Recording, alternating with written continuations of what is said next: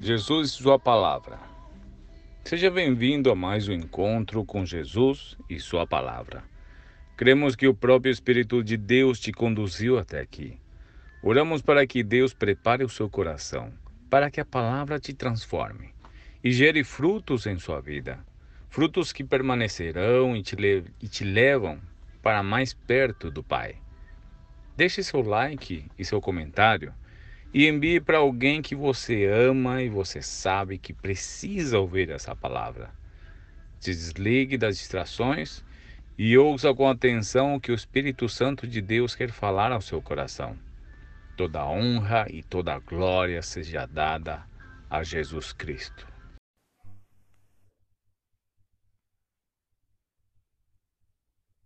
Você é o combustível de Deus.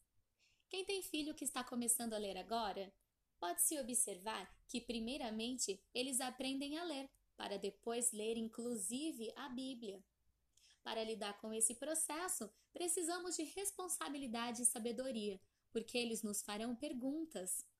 Estes dias, por exemplo, veio uma pergunta complexa: Qual é o sobrenome de Jesus?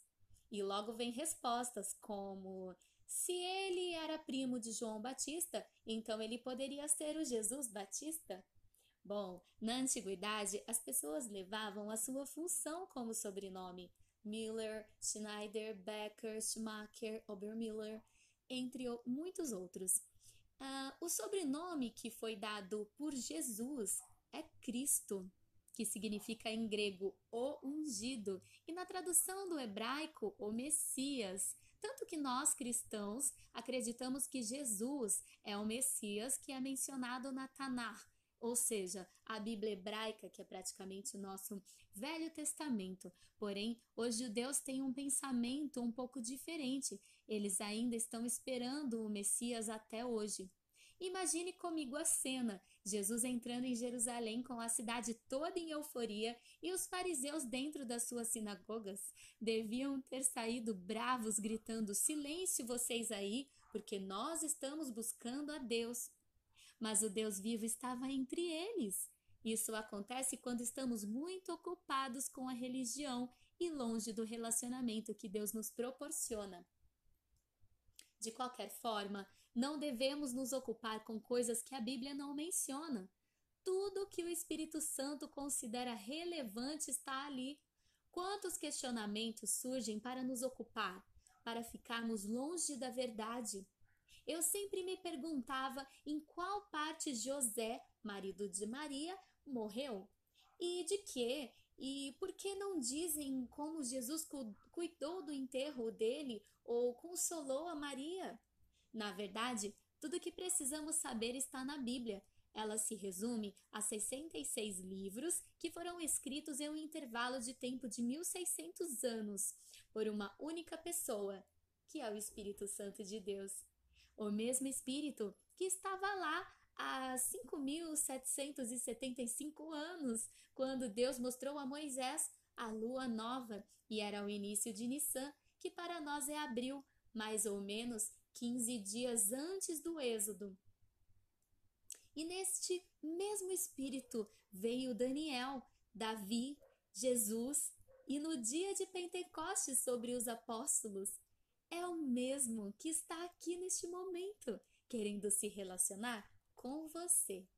Então, dê um espaço a este espírito, fique abraçado com ele, pois não sou eu quem fala neste momento, mas Ele, o Espírito de Deus, em quem está falando ao seu coração. Ontem, um homem me disse: leia a Bíblia para conhecer o seu noivo ou conhecer a sua esposa. O que ele gosta e o que não gosta. Na Bíblia está bem claro o que agrada a Deus e o que te afasta de Deus. Muitas pessoas dizem: ah, o crente acha que só ele vai para o céu. Bom, pelo menos nós tentamos estudar e viver da forma que o manual nos ensina. Isso explica o frio e o quente que está escrito em Apocalipse. O frio é o que não conhece a Deus e não teve nenhuma oportunidade de alguém ensinar sobre Deus a ele. Já o quente é o cristão que busca e se apaixona pela palavra. Mas existe também o morno, que é alguém que teve a oportunidade e o acesso para conhecê-lo, mas não quis. Este vai ser cuspido fora. Hoje, quase todos no mundo podem ter acesso à palavra de Deus. São poucos os que não foram alcançados ou vivem sob um regime que os proíbem de ter acesso às Escrituras e à verdade. A Bíblia também registra de forma muito clara como o homem se afastou de Deus. No Éden, Adão tinha livre acesso ao mundo espiritual e transitava entre as dimensões. Não era o homem que procurava a Deus, mas o Criador que o procurava e se relacionava diariamente no fim de toda tarde com a sua criatura. O nível de intimidade era totalmente diferente da forma que passou a ser após a queda. Por isso Deus tirou Adão e Eva do Éden, mas ainda assim eles podiam continuar tendo acesso à face de Deus. Porém, Caim se encheu de rancor e levou Abel para o campo, longe da face de Deus, para matá-lo. Mas vamos entender isso. Primeiramente, Adão e Eva pecaram e saíram do Éden, ou seja, do lugar de intimidade. Segundo, Caim saiu da face de Deus para cometer um pecado planejado e assim o homem se afastou cada vez mais da presença de Deus. Na primeira situação, vemos uma atitude cometida por falta de atenção e falta de conhecimento, e na segunda ocasião, temos uma atitude pautada propositalmente em rebeldia e cheia de raiva. Existem três estágios em torno desse contexto: o Éden, a face e o campo. Os três estágios para voltar, revelado através de Moisés levantando o tabernáculo, Tabernáculo é composto por três partes: átrio, santo lugar e santíssimo lugar. Isso é uma profunda revelação. Trata-se dos três estágios para o homem voltar à presença de Deus. Primeiro, o átrio, que era o lugar de lavar as mãos. O segundo era o santo lugar, que era onde tinha a mesa dos pães, tinha o candelabro, que fala das revelações, e tinha o incensário. Terceiro era o Santíssimo Lugar, que tinha a arca da presença de Deus. Só podia entrar em santidade. Precisava de preparação, e se o sumo sacerdote estivesse em pecado, ele seria fulminado, porque Deus é santo. Hoje é igual. Precisamos nos lavar, deixar nossos pecados, arrumar as nossas vidas e só depois entrar no santo lugar e receber revelação e conhecimento para a nossa vida. Preparar o incensário, pois a fumaça representa adoração e somente a adoração pode nos levar ao último nível. Por isso, eu sempre digo a vocês: cheguem no horário e participem da adoração, pois isso te leva ao Santo dos Santos para finalmente entrar na presença de Deus e recuperar seu relacionamento com Ele. Quando você entender esta revelação e quando você receber esta chave, você se tornará um cristão diferente e você passará a conhecer teu Deus, não somente de ouvir falar, mas de andar junto com Ele, face a face. Você também verá como é diferente conversar com alguém que você conhece pessoalmente, ao invés de alguém que você somente ouviu falar por terceiros. Vou citar um exemplo. Imagine que você conhece a Xuxa pela televisão, mas você não a conhece pessoalmente. Sendo assim, você não conhece o verdadeiro caráter dela. Da mesma forma, você também pode ler a Bíblia inteira, mas mesmo assim ainda não ter tido uma experiência pessoal com Deus. Enquanto outros que tiveram uma única experiência vivem para ter esta mesma experiência de novo, ao invés de buscarem o renovo de Deus em suas vidas. Uma das lições que o Espírito Santo proporciona na atualidade é a adoração. Quem é cristão há mais de 30 anos sabe que os hinos da harpa mantiveram a chama acesa durante séculos, mas agora o Espírito Santo está derramando um vinho novo no livro de Apocalipse, podemos notar que um novo som é mencionado, e nestes últimos anos tem ocorrido uma restauração na adoração. Em João capítulo 4, a Bíblia fala do grande mistério quando Jesus fala com uma samaritana e explica que Deus está procurando por verdadeiros adoradores que o adoram em espírito e em verdade. Primeiramente, isso chama bastante atenção porque o texto menciona que Deus procura. Bom, se Deus está procurando por algo, é porque é difícil de encontrar. Além disso, se ele procura verdadeiros adoradores, é porque existem também os que não são verdadeiros, ou seja, mentirosos, imitadores. Mas por que Deus procura? Por que ele precisa de adoradores? Por que Deus procurou no Velho e no Novo Testamento um povo que o adore? Porque Deus foi sempre adorado já antes da criação.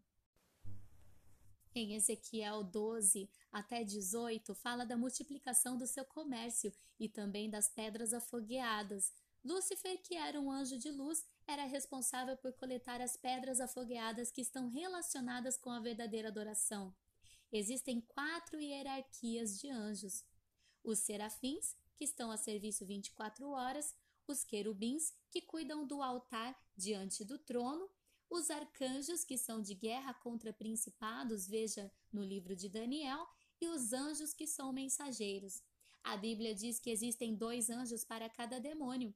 Os anjos recolhiam as pedras afogueadas e Lúcifer coletava e colocava no trono de Deus. Aonde foi o comércio de Lúcifer? Que tipo de comércio foi esse? Mas agora, voltando para nós, eu quero te perguntar: Quantas pedras você produziu hoje na adoração?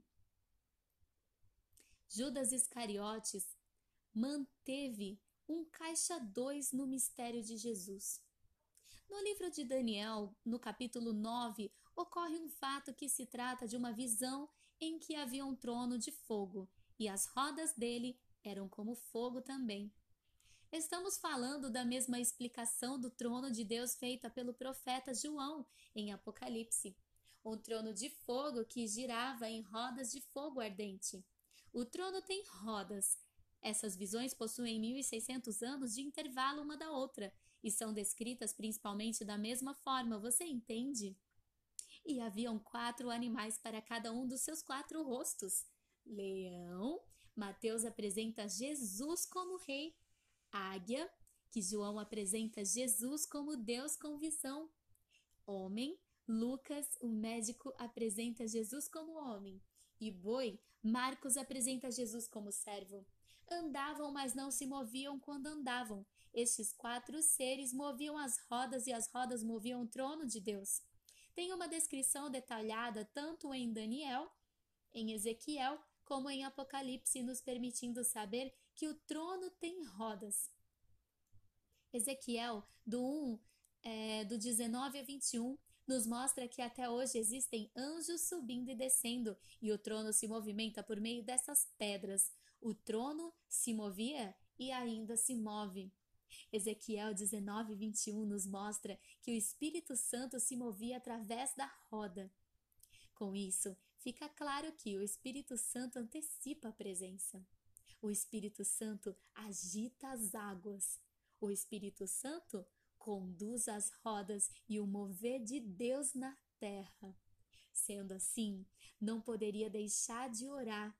Permaneça comigo mais um pouco e feche os seus olhos.